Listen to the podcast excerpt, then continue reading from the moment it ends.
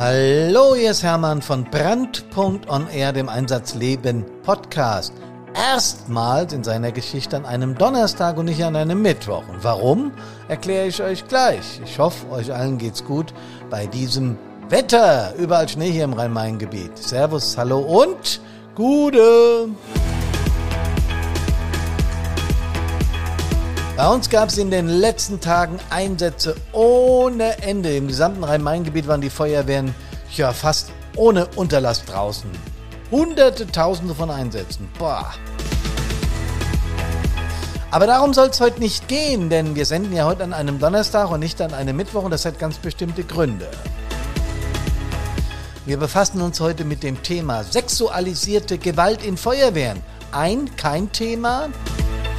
Das ist hier die Frage und ich bin sicher, da wird es unterschiedliche Meinungen bei euch da draußen geben. Es geht um sexualisierte Gewalt in Feuerwehren, es geht aber auch um Diskriminierung in Feuerwehren. Ein Thema, das sagen wir mal nicht so ganz oft in Feuerwehren besprochen wird. Und wie komme ich darauf? Naja, ich war gestern in Nordrhein-Westfalen beim dortigen Verband der Feuerwehren in Wuppertal und habe genauso einen Workshop über dieses Thema gemacht. Und ich hatte mir eigentlich vorgenommen, das Thema dort live zu besprechen und dann den Podcast äh, hier aufzumischen und dann direkt aufzuspielen gestern. Aber es ist so viel passiert und es war so viel los bei diesem Workshop, dass ich mich entschieden habe, den erst am Donnerstag, nachdem ich auch mal so eine Nacht drüber geschlafen habe, aufzunehmen. Ähm, was bedeutet es denn überhaupt sexualisierte Gewalt? Naja, vom, vom Wording her ist uns das, glaube ich, allen schon klar, was wir damit eigentlich meinen und sagen wollen. Trotzdem hat das nochmal einen ganz anderen Background, wenn man das in Hilfsorganisationen oder mit Hilfsorganisationen assoziiert. Ähm, bei dem Thema kommen natürlich, wie, wie bei Brandpunkt üblich, aber hier bei dem Thema noch viel mehr Emotionen hoch. Äh, und die sind dann auch durchaus geteilt. Ich kenne Kameradinnen und Kameraden, die sagen, pff, nö, das ist bei uns überhaupt kein Thema. Wie kommst du denn auf sowas? Und ich kenne Kameradinnen und Kameraden, die sagen, das ist bei uns schon so lange Thema und es wird nichts dagegen getan. Und ich kann am Anfang meines heutigen Podcastes ein Fazit der letzten Workshops, die ich zu diesen Themen gemacht habe, insbesondere zu dem gestern ziehen, die Mitarbeit in diesem Workshop und die Wortmeldungen und der Austausch untereinander waren ja ausgesprochen hoch, so wie ich es in Workshops, und ich mache ja einige, oder wir von Brandpunkt, wie ich es selten erlebt habe. Ähm, was ist denn nochmal dieser Begriff sexualisierte Gewalt? Es geht jetzt nicht nur davon aus, dass hier körperlich irgendetwas getan wird. Das ist schlimm genug und müssen wir gar nicht diskutieren, auch das passiert halt. Aber es geht vor allem auch darum, dass sexualisierte Gewalt in Form von Diskriminierung, von, von Ansprache, von Gemeinheiten und sowas passiert. Und um es gleich vorwegzunehmen, das passiert durchaus auch Männern, nicht nur Frauen. Das Verhältnis ist etwa 80-20. Also sind die Frauen da doch klar im Nachteil. Und das hat viele Gründe. Das hat mit Erziehung, mit Genetik und sowas zu tun. Und das haben wir gestern auch in, in ausführlichster Form diskutiert. Was so unglaublich mies an so einer sexualisierten Gewalt oder an reiner Diskriminierung ist in Feuerwehren, ist, dass es eine Ausübung von Macht beinhaltet. Von Macht, die in eine negative Richtung genutzt wird. Ich weiß, oder wir alle, Feuerwehrleute, Hilfsorganisationsmenschen, äh, auch die Leute aus den Institutionen wissen natürlich ganz genau, dass wir im Feuerwehrbereich auch Macht ausüben müssen, nämlich ganz klar im Einsatzfall, auch im Übungsfall. Wir müssen ja klar strukturiert so einen Einsatz abwickeln und der muss ja auch Hand und Fuß haben und muss äh, zum Einsatzerfolg führen. Deswegen ist es extrem wichtig, dass wir dort Befehlsketten, ähm, Dienstvorschriften und so weiter einhalten und das auch genauso abwickeln, wie das da drin gefordert ist und wie es geübt wird. Da gibt es auch überhaupt keine Diskussion drüber. Es sei denn, die Befehle laufen wirklich grundsätzlich schief, dann muss darüber geredet werden. Und ich kann auch nicht einen Befehl ausführen, der total widersinnig ist. Rennen wir ohne PA ins brennende Haus als Beispiel. Ne? Das würde keiner von uns tolerieren oder akzeptieren. Aber Gott sei Dank passiert es auch nicht. Äh, hoffe ich zumindest. Hier bei, äh, bei sexualisierter Gewalt und bei Diskriminierung geht es ja um eine Ausübung von Macht. Das bedeutet, mein Selbstwert ist eigentlich schlechter wie deiner, deswegen sag ich dir jetzt mal, was für ein blöder Hund du bist. Weil du homosexuell bist, weil du eine Frau bist, weil ich vielleicht heiß auf dich als Frau bin und mich das nicht trau, über einen Flirtweg zu machen, oder weil ich einfach dumm im Hirn bin und dich blöd anmachen muss. Sowas ist damit gemeint. Da geht es natürlich auch, wenn wir über sexualisierte Gewalt sprechen und über Diskriminierung, um emotionale Themen, das habe ich eingangs schon gesagt. Natürlich hat es viel mit Emotionen zu tun. Wenn man das rein sachlich betrachten würde, würde man sagen, dein Verhalten eben war rein rechtlich betrachtet falsch. Ich möchte, dass du dich entschuldigst oder es war so falsch, dass es Strafrelevanz hat. Hiermit verkünde ich, dass ich dich anzeige. Alles wäre doch gut. Das wird auch keinen interessieren, weil, jo, da wird er angezeigt und dann muss er eine Strafe zahlen oder schlimmer, äh, oder muss in Knast, wenn er, wenn, wenn, wenn diese sexualisierte Gewalt äh, zu, äh, ja, in Richtung Vergewaltigung oder sowas geht, dann geht er in den Bau, alles geklärt. Nee. Der Punkt ist, da spielen im Hintergrund eine ganze Menge an Emotionen eine Rolle. Und außerdem, was wir bei diesem Thema noch unbedingt berücksichtigen müssen, ist, dass Kommunikation eine wesentliche Rolle spielt beim Opfer nämlich eine bestimmte Klarheit in dieser Sache zu haben und auch zu wissen, wie verhalte ich mich. Und schwierig ist dieses Thema in unseren Feuerwehren, in unseren Hilfsorganisationen immer noch. Ich habe es eingangs gesagt, das merkt man immer wieder, dass auch und gerade manche, um Gottes Willen nicht alle und auch nicht viele, aber einige Führungskräfte sich wegducken, so nach dem Motto, haben wir in unserer Feuerwehr kein Problem mit. Nee, nee, nee, nee, haben wir kein Problem mit. Umso aufgeregter der Widerspruch ist, umso mehr mh, hm, gibt es dann den Verdacht, dass es da doch Themen gibt. Und das, was gestern und auch in einigen Workshops vorher an Rückmeldungen kommt oder kam, das ja, macht mich schon nachdenklich. Da bin ich ganz ehrlich. Ähm, wir haben gestern so viele Rückmeldungen gehabt und so viele eigene Beispiele wurden ähm, da gebracht, dass ich meine mitgebrachten Fälle fast gar nicht nutzen musste, weil genug eigene Fälle da waren. Und die waren zum Teil auch schambesetzt, ähm, so nach dem Motto, ich traue mich fast gar nicht richtig, das zu erzählen. Und dann überlegt man kurz, warum. Ja, ganz klar, ich habe vorhin gesagt, diese Ausübung von Macht, diese Ausübung von seelischer Gewalt zwingt Menschen in eine zurückhaltende Rolle, so nach dem Motto, äh, was nicht sein darf, kann auch irgendwie nicht sein. Aber Tatsächlich sind diese Themenfelder vorhanden und wir müssen drüber reden. Es gibt natürlich eine ganze Menge an sexualisierter Gewalt, es gibt eine ganze Menge an Diskriminierungsphänomenen. Ich könnte die euch jetzt alle aufzählen, dann müssten wir aber noch drei bis vier Podcaste dranhängen. Ähm, Diskriminierung bedeutet immer, ich toleriere oder akzeptiere eine religiöse Haltung, eine sexualisierte Haltung äh, wie Homosexualität oder was anderes auch in, oder auch hetero äh, ja äh, Sexualität äh, wieder wird von einem äh, gleichgeschlechtlich äh, denkenden Menschen nicht akzeptiert. Es gibt in alle Richtungen. Es ist aber natürlich eher so, dass die hetero, also die, die sich als normal empfinden, das andere als anormal empfinden, was natürlich vollkommener Quatsch ist. Frauen sind habe ich auch schon gesagt, 80 Prozent der Zielgruppe in Anführungsstriche, wir nennen es eher Opfer, die dann ganz oft diskriminiert werden auf die unterschiedlichsten Art und Weisen. Wir haben gestern festgestellt, dass das nicht nur die direkte Ansprache sein muss, äh, hebt es nicht oder nimm die Kettensäge aus der Hand, du bist ja nur eine Frau. Also gleich doppelt diskriminiert, also Kettensäge nein bei, bei Ladies, weil die das nicht können. Und außerdem nur eine Frau setzt sie nur wegen ihres Geschlechts schon herab. Und das ist gleich eine doppelte Diskriminierung, geht gar nicht sowas. Ne? Das sind bewusste Diskriminierungsphänomene, die aber auch, sagen wir mal, dünnere, schwächere oder dickere Kameraden äh, entgegengesetzt bekommen. Also all das, was da in absolut unkameradschaftlichster Art und Weise rübergebracht wird. Und der Punkt sexualisierte Gewalt ist wirklich ja unglaublich schwierig, weil beim Opfer oft Scham besetzt, beim Täter kein Bewusstsein dafür da, dass er sie Fehler macht. Und das müssen wir verändern. Das muss in Feuerwehren grundsätzlich verändert werden, denn eines ist uns ja allen klar und ich sage es zum 100.000. Mal und ich werde nicht aufhören, es zu sagen, wir brauchen Mitglieder. Wir haben in vielen, vielen, vielen Bereichen zu wenig Mitglieder. Es stehen manche auf dem Papier, die nicht mehr kommen, damit wir unsere Quoten erfüllen können. Da müssen wir uns einfach ein bisschen ehrlich machen.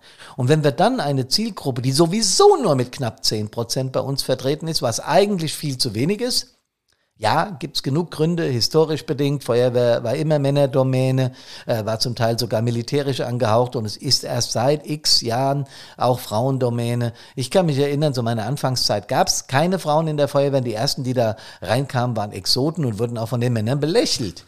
Ja, und da hat sich manches bis in, den, bis in die heutige Zeit hat sich eben ja gehalten. Aber wir müssen dran gehen, Leute, und müssen Geschlechterrollen äh, verändern. Was sollten wir also tun, um diesen Bereich auch besser in den Griff zu bekommen. Wir werden das nie ganz ändern. Es wird immer Menschen geben, die versuchen, andere Menschen herabzusetzen, um ihren eigenen Wert, ihren eigenen Selbstwert zu steigern. Die sind sich ihrer selbst nicht bewusst. Und ich habe gestern in Wuppertal auch öfter davon gesprochen, dass Menschen eben eine falsche Prägung erleben, das ist jetzt wieder der berühmte Perspektivwechsel, ihr wisst Bescheid, eine falsche Prägung, eine falsche Erziehung, eine falsche Genetik. Und was da immer auch mit zusammenhängt, äh, sogar eigene Herabsetzung in der Kindheit, Jugend und das dann im Älterwerden selbst praktizieren, weil sie durch diese traumatisierten Geschichten eben traumatisiert sind und es jetzt eins zu eins selbst weitergeben. Das ist nur eine Erklärung keine Entschuldigung. Denn wenn man einen solchen Menschen auf sein Fehlverhalten hinweist, dann hat er äh, Dinge zu tun, um das abzustellen. Sei es eine Therapie, sei es ein Coaching, sei es auch ein Austritt aus dieser Organisation, weil er sie nicht in den Griff bekommt. Und das erwarten wir dann auch von Menschen, die gesamtgesellschaftlich sich falsch verhalten. Und sexualisiertes, äh, sexualisierte Gewalt und natürlich auch Diskriminierung sind natürlich gesellschaftlich nicht gewünscht und nicht en vogue, sie passieren trotzdem. Okay. Was mich besonders geschockt hat, war, dass in manchen Fällen diese Dinge gemeldet wurden und von Führung aber nicht geahndet, ja zum Teil sogar überhaupt nicht beachtet wurden.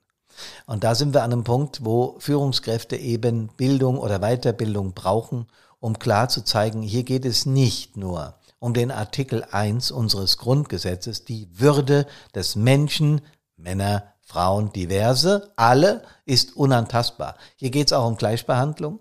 Hier geht es um äh, ja, straftatrelevante Geschichten, wenn ich jemanden anfasse äh, in Zonen, wo er sie es nicht will oder überhaupt anfasse, wo sie er es nicht will, dann kann das bis ganz schnell bis hin zum Straftatbestand werden und dann muss sowas geahndet werden.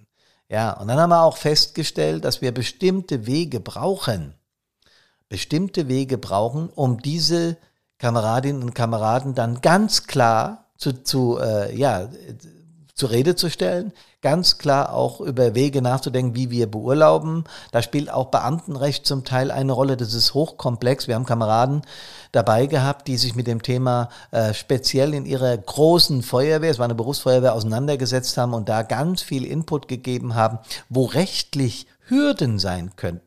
Und deswegen sind wir alle gemeinsam dann auf die Idee gekommen, ja keine neue Idee, aber es ist in dem Fall besonders wichtig, einen einen, ich hätte fast gesagt Lageplan, nein, einen Ablaufplan in die Schublade zu legen, auf den Server oder in einen Ordner. Da haben wir gestern auch viel gelacht, wie man das macht, digital oder händisch oder wie auch immer.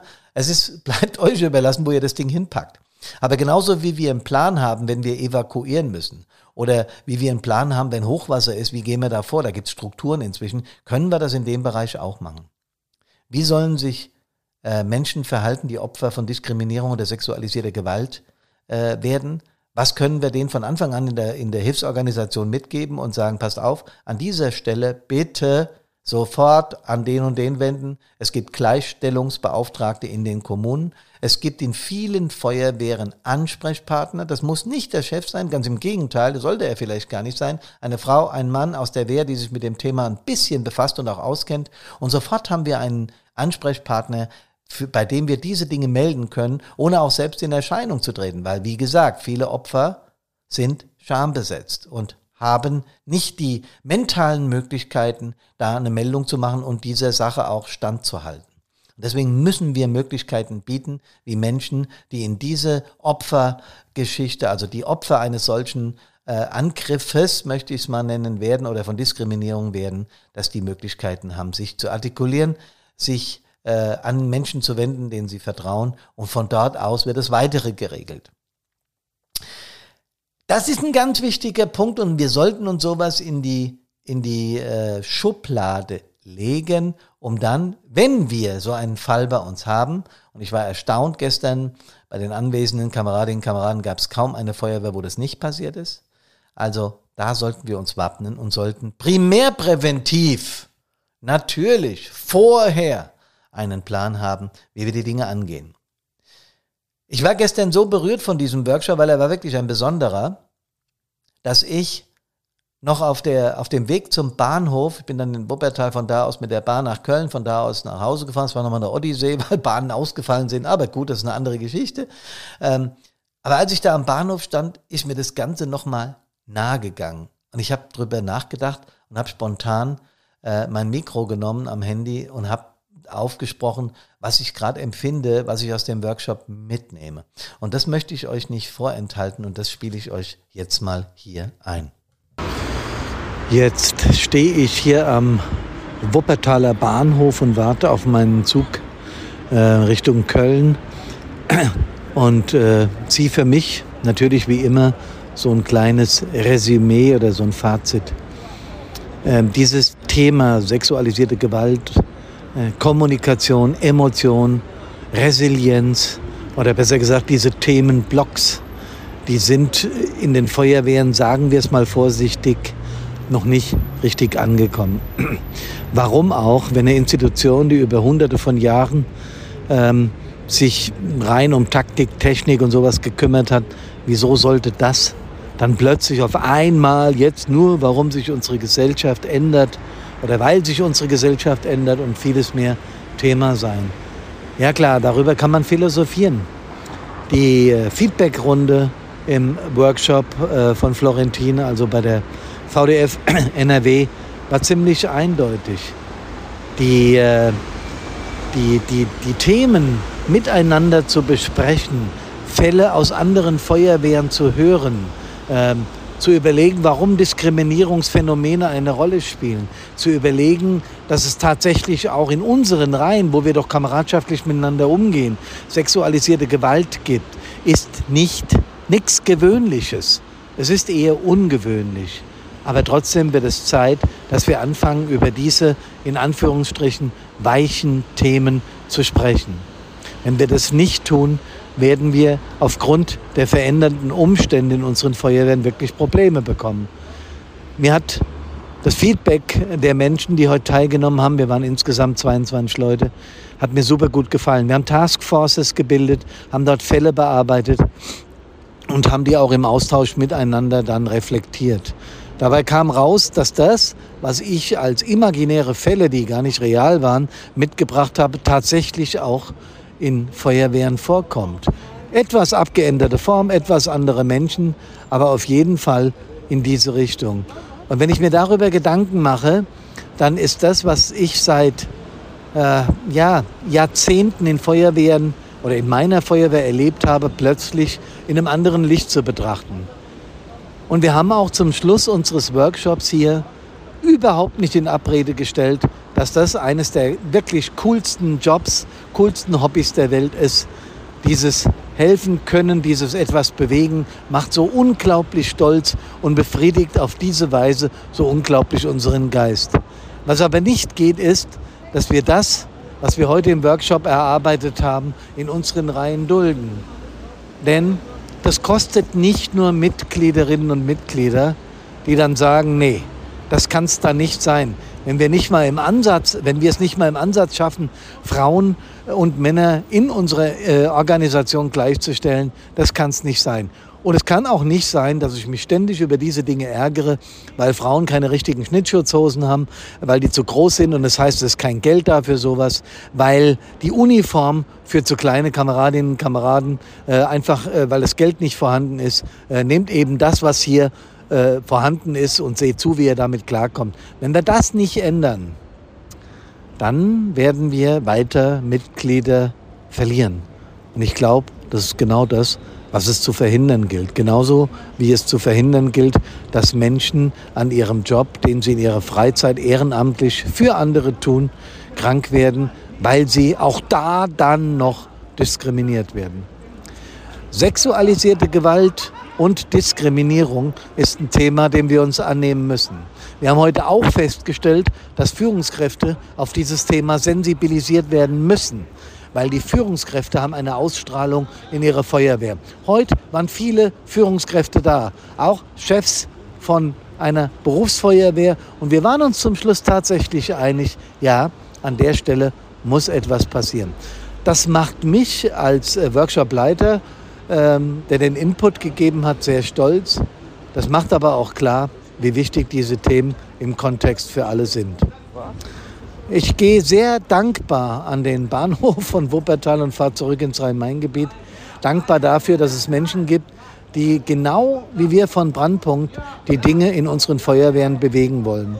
Das ist es, was uns antreibt von Brandpunkt. Das ist es, was wir erreichen wollen, nämlich, dass wir anfangen, umzudenken. Genauso ist es.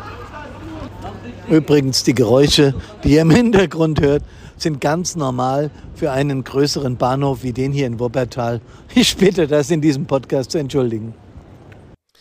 So, nachdem ihr das jetzt gehört habt, habt ihr meine Emotionalität auch an dieser Stelle, habt ihr bemerkt, ähm, das ist wirklich der Gedanke, dass wir Kameradinnen und Kameraden äh, mit sexualisierter Gewalt so in die Ecke drücken oder mit Diskriminierung nur, weil sie eine andere Hautfarbe, weil sie eine andere Orientierung, eine andere sexuelle Orientierung, eine politisch andere Meinung haben oder was auch, oder weil sie anders aussehen. Ja, was auch immer. Ja, das widerspricht doch unserem kameradschaftlichen Geist in einer unglaublichen Art und Weise. Und jetzt ist die Frage der Verantwortung. Wer muss sich darum kümmern, wenn sowas passiert? Kameradinnen, Kameraden, wir alle. Wir alle müssen eine Geisteshaltung an den Tag legen, dass dem Täter sofort oder der Täterin, dass wir uns falsch verstehen, sofort signalisiert, so etwas ist in unserer Einheit nicht erlaubt. Das dulden wir nicht und wir halten an der Stelle alle zusammen, denn, hab's gerade gesagt, wir sind Kameradinnen und Kameraden. Mein Fazit von den letzten Workshops in diese Richtung, insbesondere von dem beim Verband der Feuerwehren in Nordrhein-Westfalen. Liebe Birgit, übrigens vielen Dank für die hervorragende Organisation. Jedes Mal bin begeistert. Mein Fazit ist ganz einfach.